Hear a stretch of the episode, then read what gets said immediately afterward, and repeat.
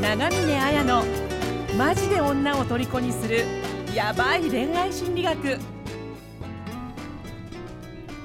こんにちは長峰彩です。今回は脳内妄想に走るな元カノの気持ちが知りたい人がすべきたった一つのことについてお伝えします。具体的な恋愛テクニック復縁方法については動画説明欄にあるリンクをクリックして無料プレゼントを受け取ってくださいね。それでは本編をどうぞ。も長峰彩ですこんにちは高田まなみです。どうも、えー、インタビュアーの村松です。はい、えー今日はですね、えー、ケンさん36歳をお迎えして、えー一緒に深めていきたいと思います。イェイ。よろしくお願いします。よろしくお願いしよろしくおます。願いしますパチパチパチパチイェイイェイイェイということで、じゃあ早速相談文を読んで、それから深めていくっていう感じにはいしましょうね。はい、じゃあお願いします。はい、はい、行きます。はいすみません。何録音としてんだよ。すみません。もうこう、さ、三本撮りですからね。はい。じゃあ、はい行かせていただきます。はい、はい、えー、ケンさん三十六歳からのご相談です。えー遠距離恋愛をしていた彼女のことで相談です。うん、彼女とは年始年始に、えー南米大陸で知り合い、えー半年近く時差14時間という状況で毎日やり取りをしていました日本と海外の遠距離でしたが夏には一緒に、えー10日間オセアニアを旅行しています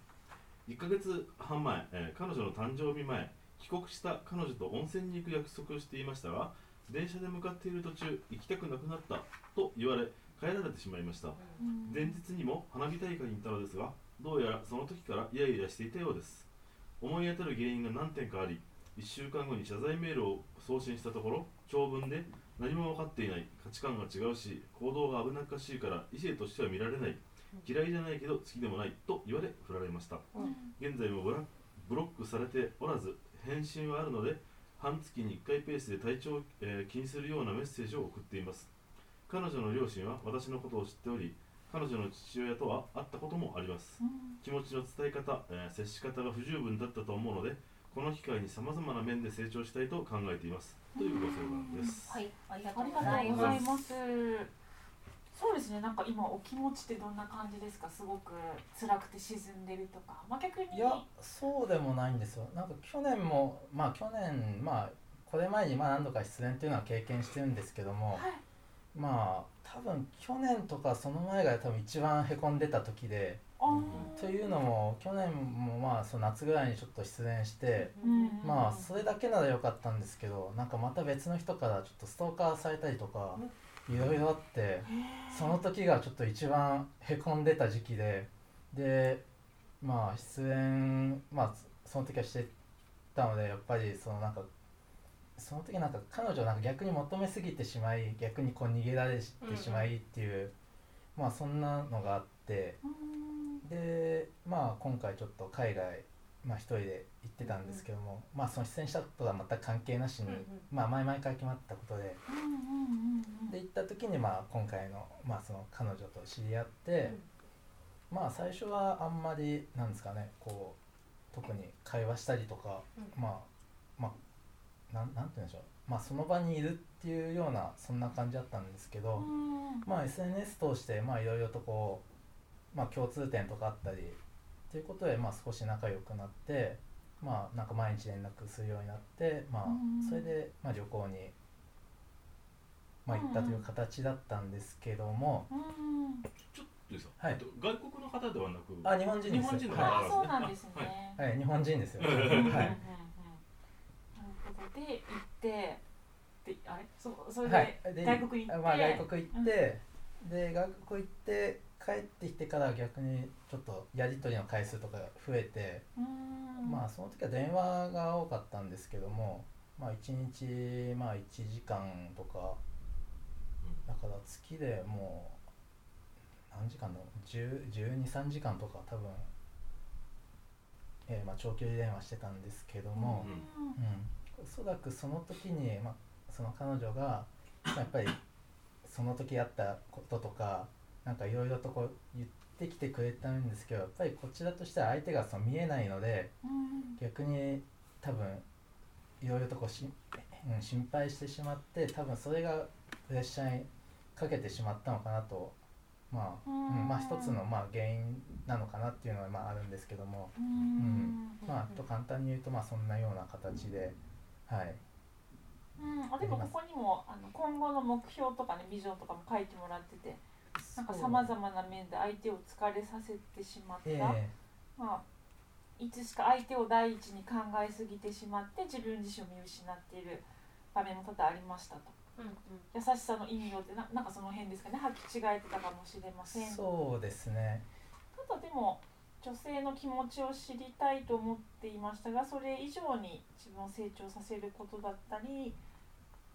なんかそうえっ、と恋愛面仕事面少しでもこういい結果が出せればいいなっていう気持ちで今いるそうですね。今年がまあ自分自身を成長させる年にしようと。うん。まあ恋愛面抜きにしてですけど、うん。はい。全てにおいて高めていこうと思っていて、まあそれで海外とかちょっと、あへー。なるほどええなるほど、まあ1ヶ月以上多分南米にいたと思うんですけども、うそういうこともあってでなんですかね。やっぱりこれまでに多分結構あったと思うんですけども結構自分の得意分野っていうのがまあいろいろあって、うん。そこで相手がなんかそれになんか例えば連れてってほしいとか、ううん。んまあいうことまあ頼ってくるってことがあったんですけども、逆になんか頼られるとその相なんですかね相手のことばっかり考えてしまって、うんうん。普段の自分やってることでなくて相手が何をしたいのかっていうそれを求めすぎてしまったということもこれまでちょっとありまして、ううん。んだから本来の自分をその見失ってるっていうんですかね。あはい優しさっていうのはたあの自分のあの例えば相手に対して何かをやってあげたっていう優しさでなくて相手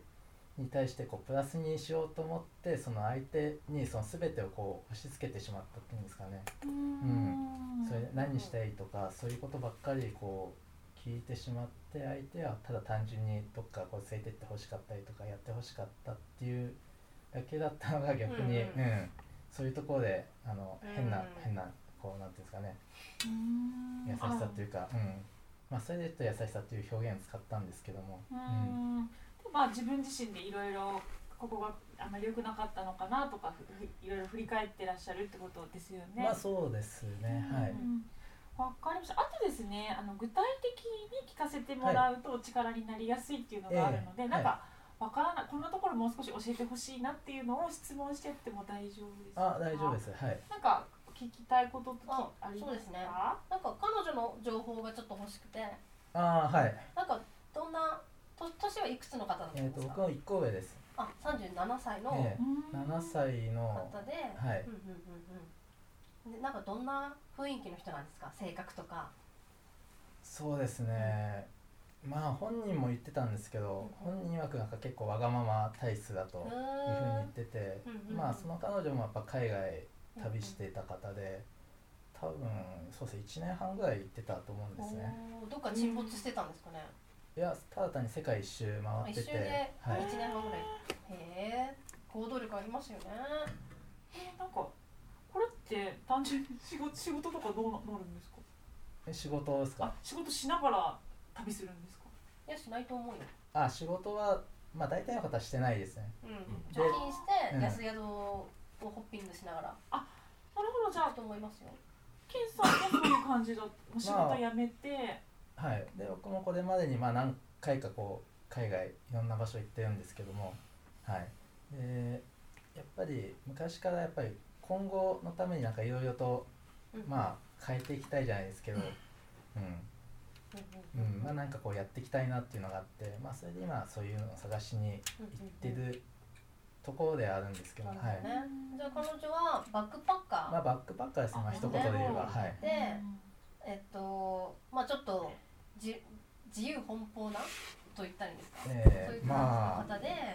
方で、うん、まあそれは多分お互い共通してる点ではあるんうんうんですけどどういうところが好きだったんですか？彼女の。こういうところに惹かれるなとかなんかこういうところが自分にはないなとか、うん、やっぱり行動力とかそういううんところですかね最初にと引っかかったのは、はいうんうんで最初多分やり取りの一番最初っていうのがあの免許証あるじゃないですか、はい。それ取った日がなんかたまたま同じで、うん。はい。まあ、同じって言っても、うん、まあちょっと1年違うんですけど同じ高3の時の同じ日に取ったっていうところから話が始まって、へでまあそのちょっと後にうん僕もちょっとオーストラリアに行く予定が夏ぐらいにあって、うん。それで彼女もその時期にオーストラリアにいるというような話をして、うんじゃあなんか時間あったら一緒に行こうっていう話になって、でまあ実際行ったのはオーストラリアじゃなくてニュージーランドだったんですけど、うんうんまあそういうまあ話し合いをしてまあ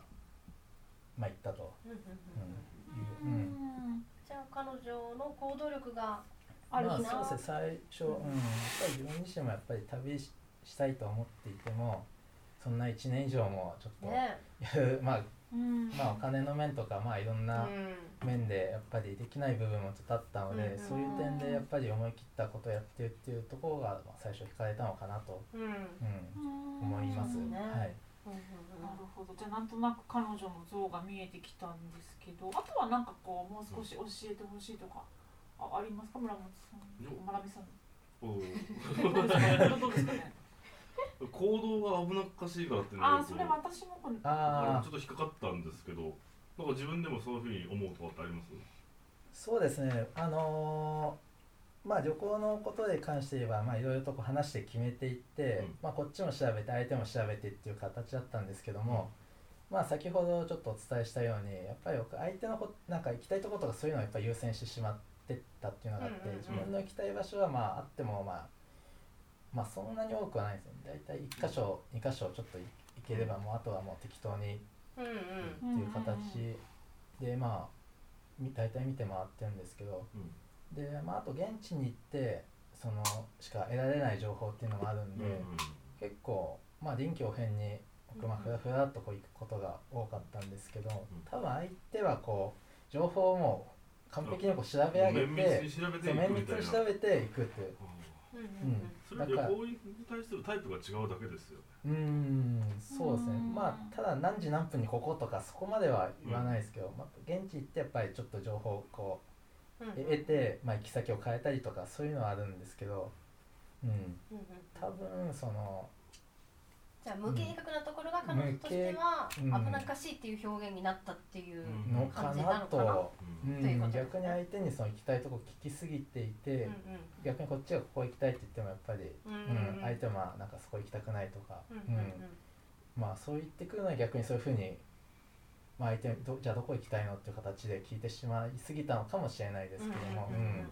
なるほど。うんで、うん、なんか花火の時って何があったんですか？花火の時ですか？そうなんかね花火の時からイライラしてた。ああ花火の時はですねまああの時は土浦に行ったんですけども、うんええ、で行った時に僕がちょっと携帯の充電をしてなくて、あと予備バッテリーも何も持っていなくて、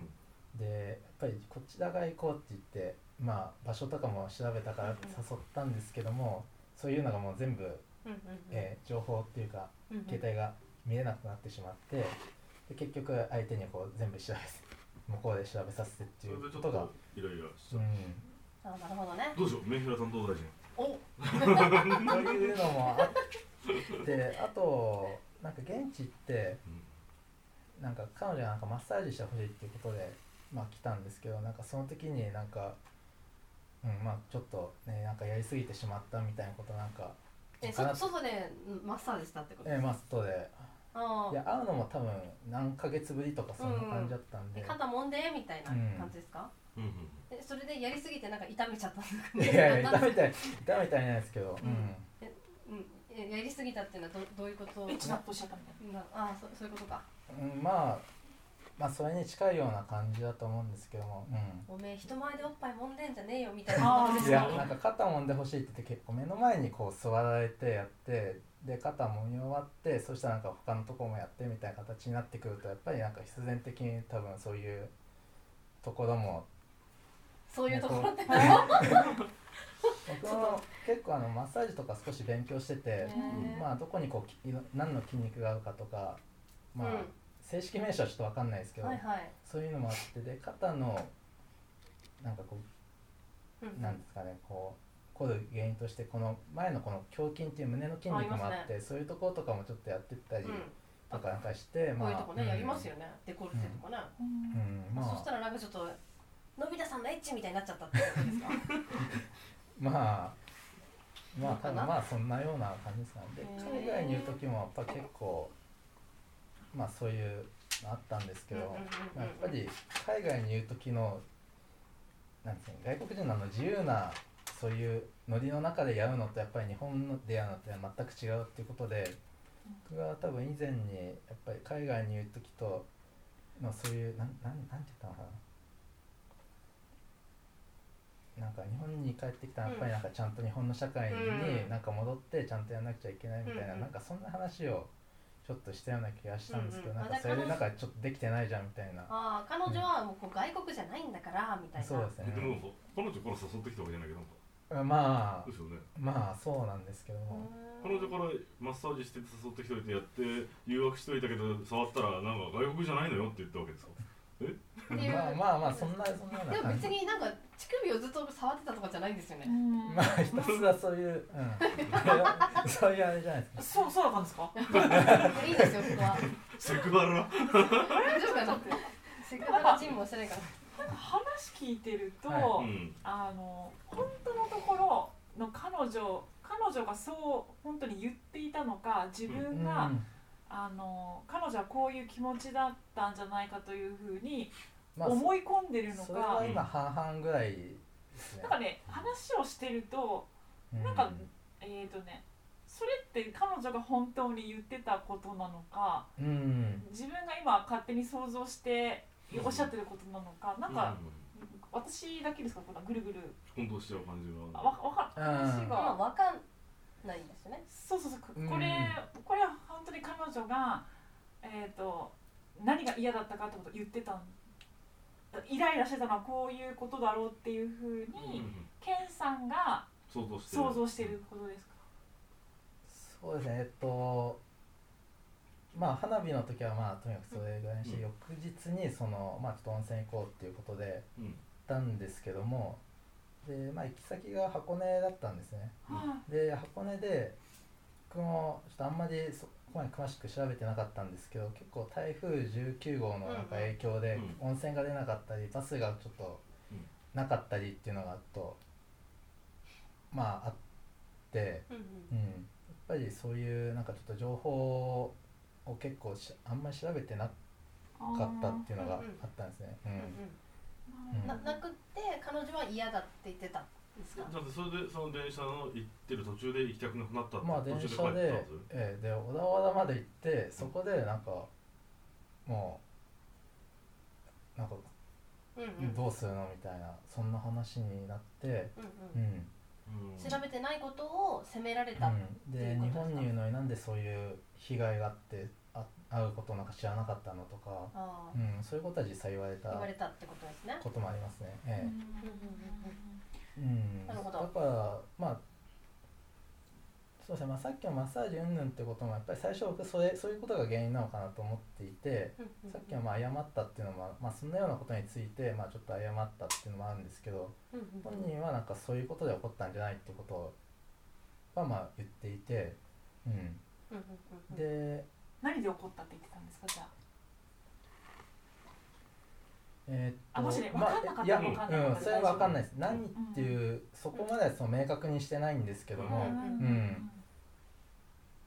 なんちょっと計画的にしないと怒る人ですからだから計画計画的に乳首を触らなかった。だから、うん、まあでだも、うん、だから多分それで考えられるのがやっぱりそういう事前情報がこうん。う、うん、ちょっとかちゃんと調べられてなかったっていうか、うん、でまあそういうちょっとした価値観の違いっていうんですかね、うんが結構まあさっきも言ったように、まあ、臨機応変に、うんまあ、動くこともちょっとあるんですけども、ううん相手はやっぱりちゃんと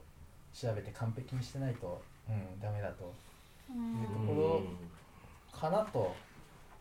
かなと予測しているということですね、うん。はい。わかりました。じゃあやっぱありあえ他にじゃあき教えてもらった方がいいこととかあります？今言ったらいいですよ。あ、うん。いいです。ででもやっぱりうん。今この相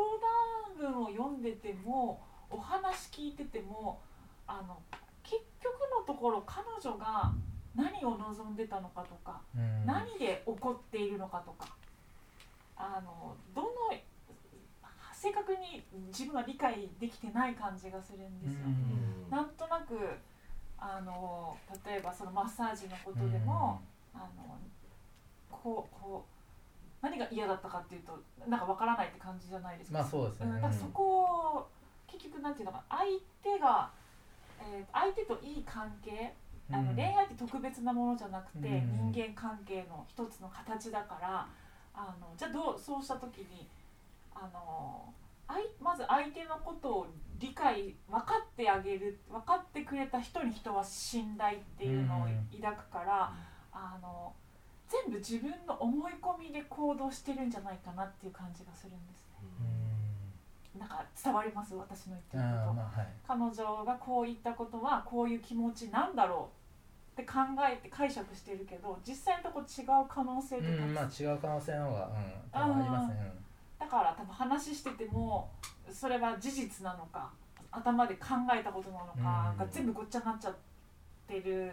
感じがするから。そうごっちゃになってるっていう部分は多分あると思いますね。はい、うん、だからそこをまずあの一つ一つ丁寧にせん。多分他の人間関係でも結構そうじゃないですか。なんか勝手に、えー、と気持ちを決め自分の中で解釈しちゃう時って多くな多かったりしません？そんなことないです。人の習慣って結構で恋愛だけはこうなっちゃったのかとか。うんそうですね普段こう人と接する時っていうのはなんかそこまで深く考えうんないんですよ、うん、やあっぱりなんかこう直感で、うん、例えば、うんまあ、相手が、まあ嬉しいのかこう嫌だったのかとか、まあ、なんかそんなような感じで判断してるっていうのが、ううんあってやっぱりなんかこういう長くこう付き合ったりとかすると逆になんか深く入り込みすぎてしまう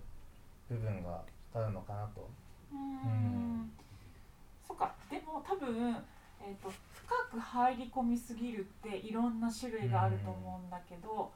相手の中に深く入っていくってことは相手のことを正確に理解するっていうことだと私は思ってて、そういう点で言うと深くないかなって、うん。なんかわかります、うん。うん、であ相手のことをあの直感でこうだって判断してるっていうけど、うん。自分がねこう思った。例えば「あのケンさん今笑ってるな」みたいな。うん「喜んでるからだ」って直感で私が決めたとするじゃないですか。でなんか「えー」とかってなんか面白い話したとしてもよくよく話を聞いていくと笑ってはいるんだけどあの作り笑い悲しいからこそ元気に見せてる時も人はあったりするから。うん。ね、うん、多分日常の習慣的に、あのー気持ちは深く入っていると思いますよ。感情は高まってるけど、相手のことを全部自分の妄想の中で決めつけちゃってるからっていうふうに私には見えるから、もうちょっとそのえっ、と何で怒ってたのか本当は何を望んでたのかとかっていうのを正確に理解するってことを例えば今から彼女のことを理解したいと思うんだったら、えー、と連絡も取れるわけですよね。うんはい。だからその危なっかしいと言ってたことに対してその準備を怠ったことが危なっかしいとケンさんは思ってるわけですよね。うんまあそうですね。そのことを危なっかしいって言ってたのってあのちゃんと確認していくことをしないと全部なんかこう勝手に自分の中だけで進んじゃってるかなっていうふうに私は感じたんですけど、なんかどうどうですか今の話を聞いて。あまあ確かに、まあ、おっしゃってることは分かるんですけど逆になんかあんまりこう質問ばっかりなんかこの時はどう思ってたのとか逆にしつこく連絡してしまうとそれこそ相手があの、まあ、ブロックしてしまうのかなと。思って、うんうんそれでまあ今回たまたまそういうようなタイミングでまあとこういう場があったので、なんであんまりこうしつこく連絡を取る前にまあどういうまあ対処法っていうんですかね。やっぱりどういうふうなこう考え方をしていけばいいのかなっていうことを思ってまあと今日、まあ、来たんですけども、でも私同じエピソードがあってうん。うん私一回結婚して離婚してるんですけど、その元旦那の言ってることを周りの友達が伝えてくれるうん。たんですけど、はい。なんか私がどういう気持ちであの彼とうまくいかなくなってしまったのかとか避けていたのかっていうことについて、僕はこういうところが悪かったんじゃないかっていうことをやっぱ話してたんですけど全然違ったんですよ。うん。いやまあ全否定してないけどほぼ違ったんですようね、ん。で私そのことを彼から「えまなちゃんこういうことで悩かな悩んでたの?」うんとか、あの「あの時怒ってたのってこれで僕に怒ってたんだ辛かったの?」とかって聞かれたこと一回もないんです。うん。でまああのそれを、まあ、結局そういう関係だったからうん。なんて言うんだろう。あ、まあ、離婚に至ってからようやく「愛菜ちゃんこういうこと考えてたんじゃないか」とかっていうことを彼は考えたわけですけど、うん。その時は多分彼もあなんか愛菜ちゃん笑ってるし平気なんじゃない？みたいな。うん。でやっぱり別れるってなってから「いや僕あの時ああしたことが良くなかったんだと思うよね」いや違うけどみたいな。うん。っていうふうにやっぱりあのずれる。やっぱ、こうやって隣にいる人のことでさえ人って正確に理解することすごく難しいじゃないですか、うん例えば、お腹痛くなるってみんなできるまあしたことあるっていうか、お腹痛くなるのはみんな経験あるんだけど今隣の人のお腹の痛さって分からなくないですか？うんうんわかんおないですね。腹痛い、どこが痛いどの辺がどう痛い、うん。あかわいそうって思うけどやっぱりその痛みって100%分からないから、だからその、まあ、丁寧に聞いていくとかっていうでなんかお腹痛い方もこういう風な感じで助けてほしいんだよねみたいなことを言っていくっていうのがまあいい関係が構築できるまあ本当にベースのベースのうん。ベベベベベって感じだと思うからなんかそのねやっぱ100回同じこと聞いたらしつこいって思うけどうん。別に自分のことを分かろうってしてくれてる人に「いやお前うざいんだよ」とか言って言えないし 普通うん。は。うん。なんか今のまなみさんの話をこう聞いた時にどどんなこういうことに気づいたとかこんなことを感じたとかなんかもしよければ話を聞かせてほしいなと思うんだけうんそうですね。まあやっぱりまあ実際になんていうんですかね、まあ、思ったことっていうのはやっぱり相手がこう話しててまあ笑ってたとしてもなんかまあちょっと実際どう思ってるのか、ううん。ん、まあ分からない部分も結構あるんですねやっぱり笑ってても実際はまあ悲しんでたり、まあ、本当に嬉しいのかもしれないですけども、ねうん。うん、そうそういうのは、うん、あると思いますね。どうん。だからどうしても復縁したい復縁したいっていうふうにこう視野が狭くなっちゃうとあのじゃあブロックされないためにはとか、うん。今すごくそうなん表面的なね話になっちゃってるから、それよりもあのなんていうのかしつっていうよりも君のことを本当に理解したいと思ってるんだっていうのが伝わればそれはしつこさにならないって、なんかわかります、うん。うんうんだからあのまあずずっとね質問攻めにするするとねうん尋問みたいにはなっちゃうけど、あのなんかちょっとあのきやっぱ聞いて確認してしてた方があの勝手な想像だけでやっていくと全然彼女はね、だからそのさっきのまなみさんと元旦那さんの全然違う方か彼思いやってるつもりだったのに。うんまなみさん全然ほ違う方向を向いてたっていうことでこうだろうなこうだろうなっていう解釈をしてメールだけ送ってたりするとこの人なんかどんどん違う方向にうんまたうん全然理解してないっていう風になっちゃうからだからあの確認をするっていうことはしてった方が私はいいんじゃないかなって、うん。なんか多分あどどんのな風に聞けばいいと思いどんな風ますなんかストレートにうん、なんか例えば危なっかしい。うん。なんか自分がこうなんかいろいろ本当に例えばあの感謝するっていう感じで、うん。なんか危なっかしいっていうふうに言われ言ってくれたから、あすごいそれを自分の準備が足りなかったことだと思ってるわけですよ。ね、うん。だからすごい準備がいつも足りないなって思ったからあのそういうことに気づけてよかったからありがとうっていうふうに言うと、うん。ああよかったっていうかうん。いやそこ危なっかしいってわけじゃないんだけどっていう場合は反応が冷たいはずだから、まあそうですね。うん。でなんかこう何か教えてよって要求するわけではなく感謝ってそうそうそうその自分がこの言われたことによってこういうふうにうん。あの気づけたよっていう感じで言うといいんじゃないですか。そ例えば。れそれを皮切りになんかいろいろともっとちゃんと聞けそうですねいろんなうことん。だからマッサージの自分は、うん。あの海外のノリじゃないとかここうん。の箇所を揉んだのがおかしいとか なんか他の人にそれをやったらなんかあまりいい反応じゃなかったからとかってまたなんかそう教えてくれてありがとうじゃなく聞いてみると、うんいやそれなんか全然違うことこいつ言ってるなってなったら、それであの分かるからそんな風に、あのまあ徐々にこうなんていうんですかねまあ掘り下げていくじゃないですけど、ううん。んまずここをやっぱ確認しあの相手の気持ちを正確に理解するってことを彼女に対してもそうだし結局人ってあの日常の習慣が恋愛とか結婚に反映されるんですよ、だからあの例えば本当に準備不足とかだったらあのじゅあらゆる場面で準備不足多かったりうんすると思うんですね。だからとか人の気持ちをあのもうせあんまりこう自分の思い込みだけでやっちゃってるっていう時は彼女だけじゃなくて他の人にもやってるはずだから、日頃からあのと友達とか家族にもあのきお母さんの思っていることって僕はこんな風に解釈したんだけど、合ってるっていう風にとかまあそういう風に確認することを習慣にしていくと、本番のその相手の前でも上手にできるかなっていう風には、うん、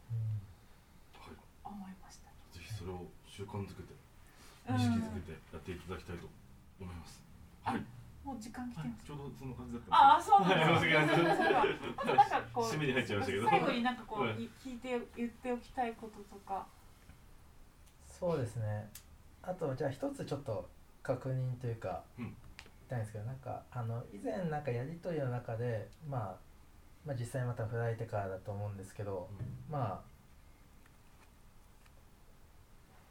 まあなんか相手のことをまあ少しなんかこう、まあ、理解したつもりでいたみたいなことなんか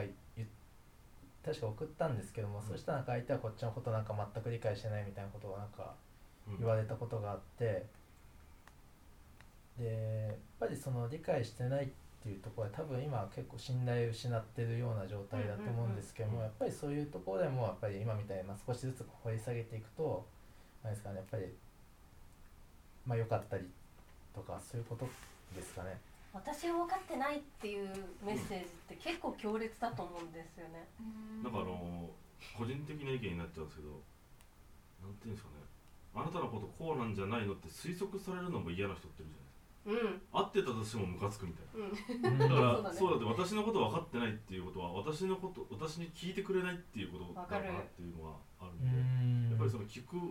分からないから知りたいから教えてほしいっていうのを聞くっていうのが大切なんじゃないかなう。んうん。だからちょっと勇気を持って、えじゃあわ分かってないって具体的に本当はどういうふうに思ってたのって聞いていった方がうんいいかもうんしれん、でも大事ですよね。たなんかやっぱし理解分かってないって言われてあ自分分かってなかったのかも。理解正確に理解できてないなって。あごめんなさい。分かってないっていうのはあの相手のことをまあ分かってないっていうこっちからその相手のこと分かってないっていうのはあるんですけど相手がこっちのことを分かってないっていうあでも同じまあまあだ同じと思い、同じかもしれないですけど、うん。まあなんか、私のことをどう思ってるかが分かんないってことじゃない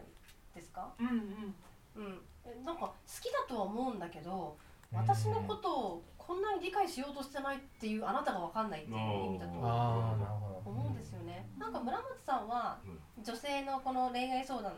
でクライアントさんが多いんですけど、うん。やっぱすごい上手に聞くんですよね。なんか。仕事ですからね「それってこういうこと?」とか。うん「それ辛いんじゃない?」とか。ほんとさらりと聞くのって上手だなって思うんですけど。お金もらわなきゃ全然聞かないですよ。おい。そうでもそれで多分「いやあなたは私のこと分かってない」とかうん「あなた何なの?」って思う人いなくてうん。むしろあ私のこと興味持ってしっかり見てくれてるなっていう信頼につながると思うからなんか聞くことイコールしつこさではないですね。んなるほど。はい、なんか聞き上手は本当は話させ上手だって言いますか。らうん。相手に話させるっていうのをうん心がけてやってもらうね。なんか伸びしろがいっぱいあると思うのおおで、そうですね、そうですね、はい。うん。ぜひぜひ頑張っていただきたいと。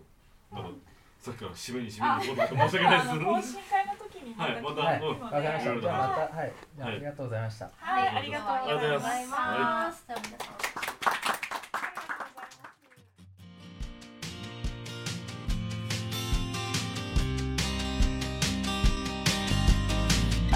本日の番組はいかがでしたか？